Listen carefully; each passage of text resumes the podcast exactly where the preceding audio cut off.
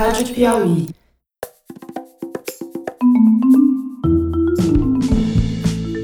Sejam bem-vindos ao Maria na Quarentena, uma minissérie do Maria Vai com as Outras sobre a vida das mulheres sob quarentena.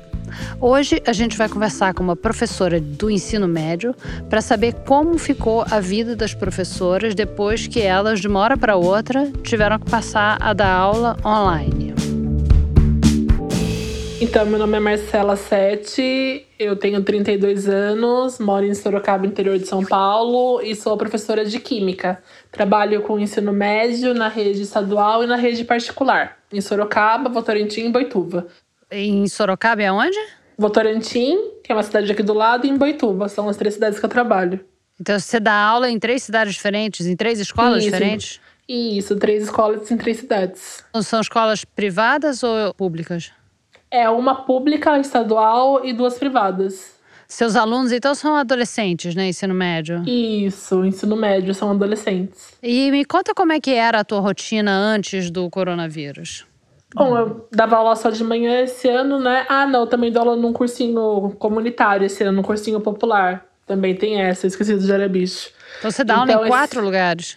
Isso, é. Então, na verdade, são quatro locais que eu dou aula esse ano.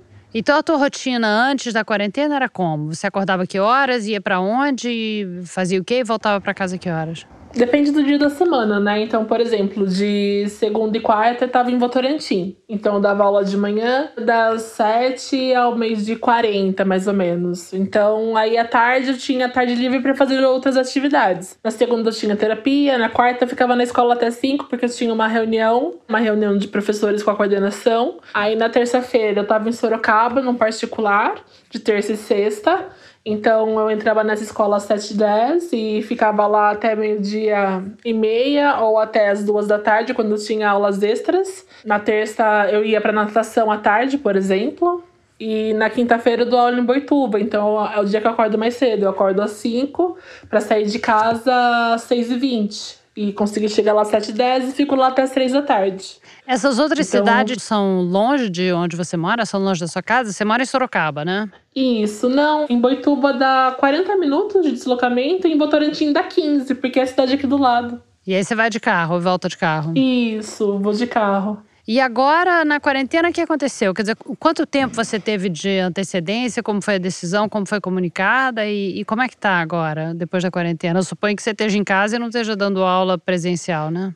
É, na verdade foi naquele movimento, né, de começar a diminuir a circulação das pessoas, né, lá no finalzinho de março. Teve um pronunciamento em relação a- ao número de infectados do coronavírus que estava aumentando no Brasil, principalmente no estado de São Paulo.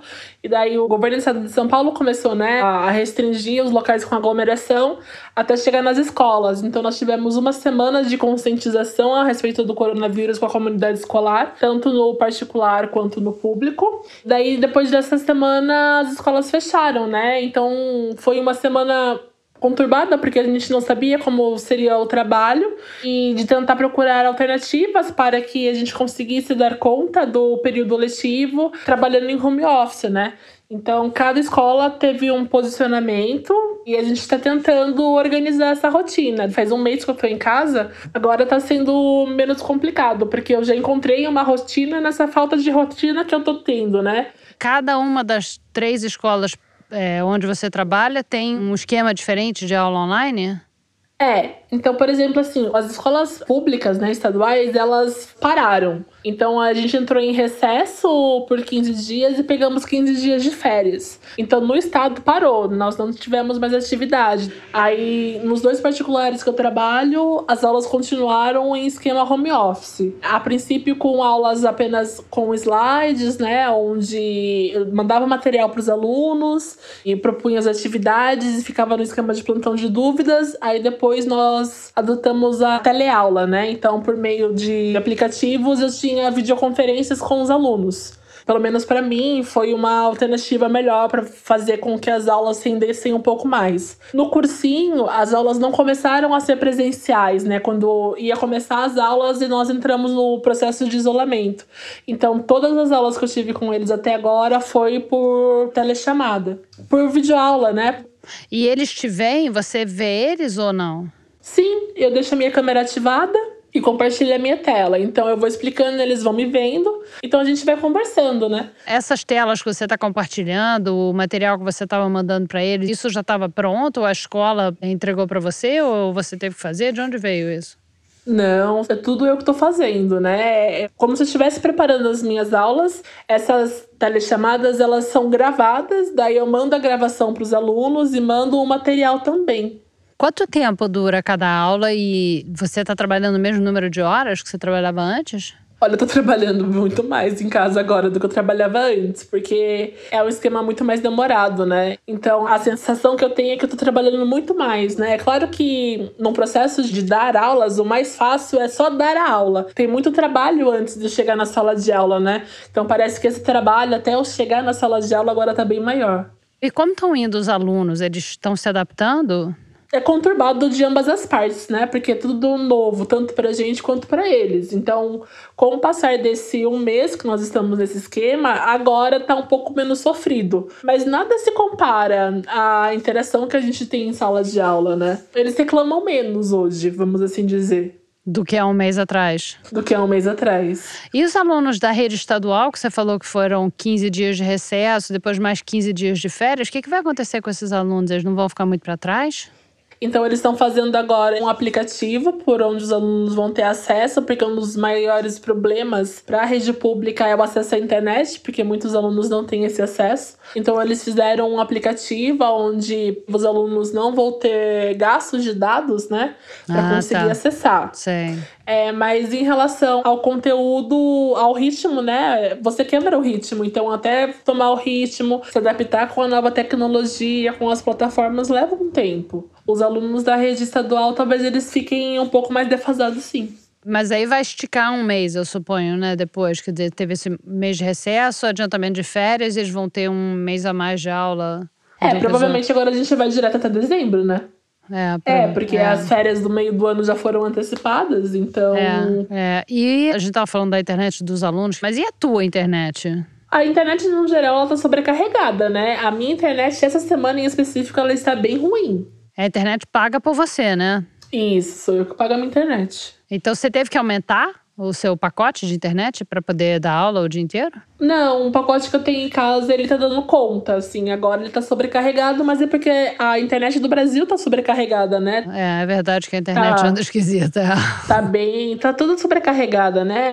Você acha que, para quem trabalha com educação como você, que esse período que a gente está passando vai mudar alguma coisa depois, quando finalmente acabar isso?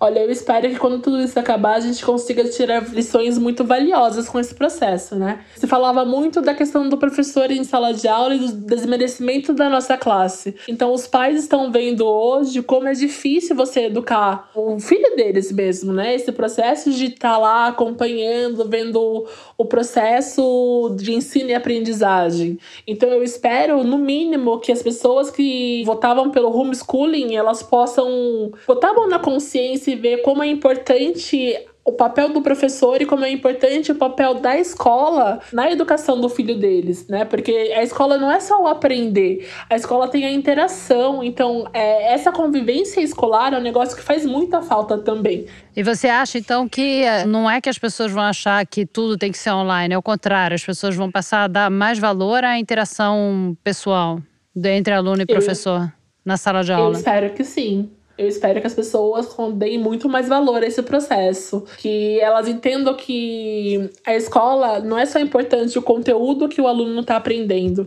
e sim que ele aprende pelas relações também, né?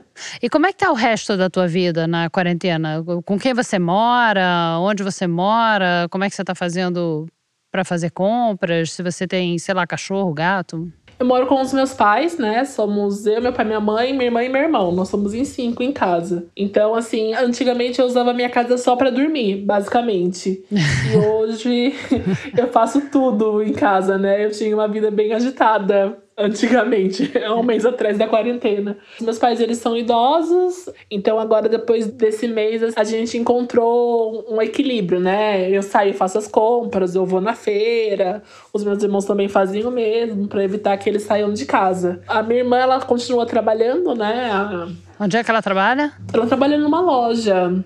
E a loja tá aberta? Acaba. É, eles não estão atendendo o público, né? Mas eles continuam vendendo, né? Por telefone, online, assim. Então, como liberaram, né, a construção civil voltar e ela trabalha com material para construção civil. Ah, entendi. Aí ela voltou a trabalhar. Então ela vai e volta todo dia. Isso, ela vai e volta todos os dias. E ela toma algum cuidado para, sei lá, tirar roupa, tirar sapato, essas coisas quando ela Sim. volta para casa? Vocês todos estão fazendo isso para proteger os seus Sim. pais? Eu coloquei um, um pote de álcool 70 em cada porta. Então, antes de entrar de casa, a gente espirra nas maçanetas, espirra na sola do sapato, limpa as mãos. Nós temos um banheiro na área externa, né? Então, ela toma banho no banheiro fora de casa. A gente tá saindo de máscara, troca as máscaras. A minha mãe é costureira. Então, eu acho que ela já fez umas três, Ah. quatro máscaras pra cada um aqui de casa. Ah, tá. Isso é prático. Ter mãe costureira É. nessas horas é bom. É. É, Nossa, uma mão na roda. Bacana, é, dá pra fazer máscara pra todo mundo, né? Sim, sim. É. E como é que tá sendo, hein, o convívio de todo mundo dentro de casa, cinco pessoas que tinham vidas agitadas antes fora de casa? Nós temos uma convivência muito boa aqui em casa. É, acho que pra mim a primeira semana foi uma semana mais de estranhamento. Agora tá tudo mais tranquilo. E aqui a gente tá na mesma, né? Do mesmo jeito que eu precisei me acostumar a ficar em casa, meus pais também se acostumaram a ter a gente em casa o dia inteiro. É verdade, é para eles é uma mudança grande, né? Sim, então a gente tá, tá bem, assim, estamos todos bem, se adaptando ainda nessa nova rotina, mas acho que ela, ela tá se encaixando agora. Tá bom, que bom, Marcela. Obrigada, obrigada por falar com a gente. Ah. Bom trabalho aí pra você e se cuidem todos aí. Ai, eu que agradeço, Branca. Esse foi o Maria na Quarentena, uma produção da Rádio Novelo para a revista Piauí. Obrigada e até o próximo episódio.